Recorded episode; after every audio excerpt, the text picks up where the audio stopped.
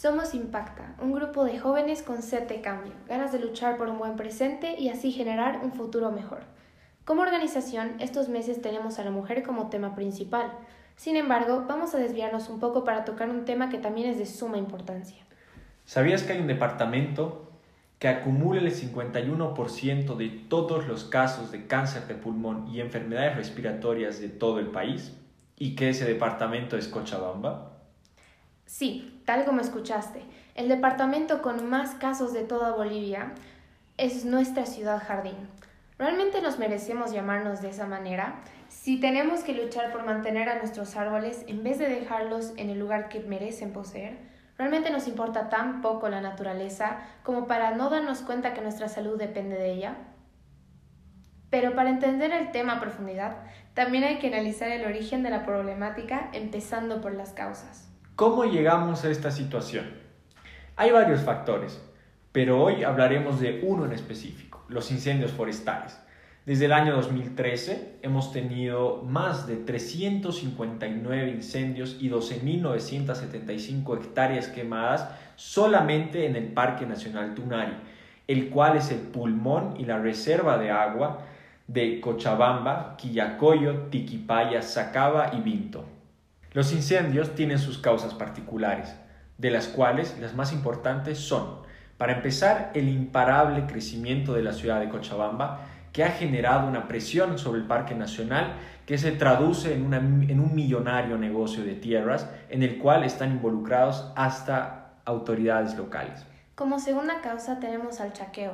Esta al ser una actividad cultural y de expansión es una de las causas principales, debido a que es realizada con una supuesta naturalidad. Y gracias a esto se quemaron 359 hectáreas en solo el transcurso de enero hasta octubre en la ciudad de Cochabamba. Este anticuado método, defendido por sus usuarios como, entre comillas, una tradición, en la actualidad tiene diversas alternativas, las cuales no son implementadas porque son más complejas y los agricultores no tienen estímulos reales para implementarlas. Esta alternativa debería ser el chaqueo real o responsable, el cual implica un análisis del viento y la humedad en la zona que se va a chaquear, así reduciendo el porcentaje y la medida de probabilidad de incendios en esta zona. Una de las causas más irresponsables corresponde a los incendios forestales por accidente, como ser la quema de ropa, que es muy constante en Cochabamba, las fogatas innecesarias, los fuegos artificiales en épocas festivas o en bloqueos y los fumadores irresponsables. Existen muchas consecuencias ante esto, sin embargo, entre las principales tenemos tres. Como una de las consecuencias más grandes está el perjuicio a la salud. Como sociedad estamos acostumbrados a tener conjuntivitis o infecciones nasales, lo cual para nada es normal, y esto se debe exclusivamente a lo mal acostumbrada que está la sociedad a no proteger su salud. Es de conocimiento general que entre la población vulnerable están las personas con problemas cardíacos o pulmonares, las personas de la tercera edad, los niños, los diabéticos y las embarazadas. Sin embargo, cuidarnos es deber de absolutamente todos. Por eso, ni bien se reconozca o perciba un olor a humo, eso significa que micropartículas de las cenizas o vegetación o demás cosas que están siendo quemadas están ingresando por tu nariz. Por lo tanto, inmediatamente debes ponerte mascarillas N95 o P100 que evitan estas micropartículas ingresar por tu nariz. Pero además de los daños sobre la salud humana, ¿qué efectos podemos notar sobre el medio ambiente?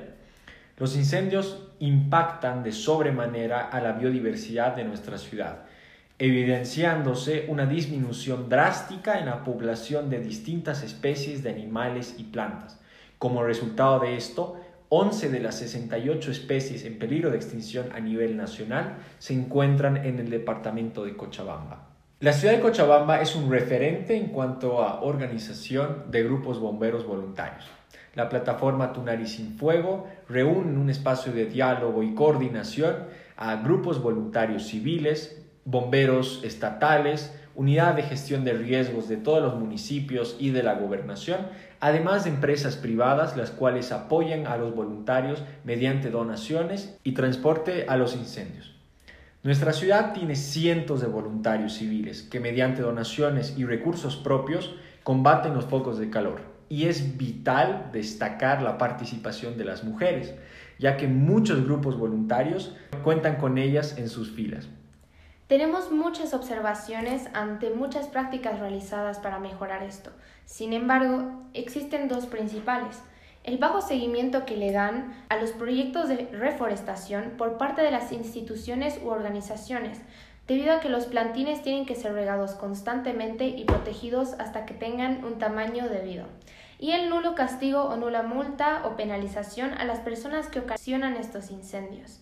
Cercano a todos nosotros tenemos como ejemplo el Parque Nacional Tunari, el cual se ha quemado estos últimos seis meses unas tres veces por semana, la mayoría de estos casos, por suerte, siendo controlados antes de que empeoren. Como medidas, ¿qué podemos hacer nosotros como personas en nuestra cotidianidad?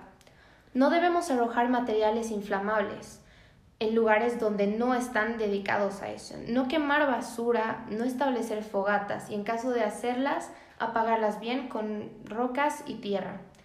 No fumar en los bosques y no establecer pirotecnia, la cual es totalmente innecesaria.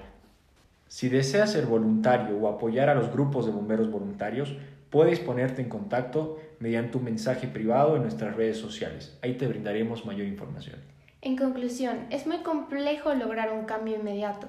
Sin embargo, si poco a poco se empiezan a aplicar estas técnicas para prevención, cuidado y reacción contra incendios forestales, podremos lograr nuevamente de esa manera ser la ciudad jardín que siempre fuimos.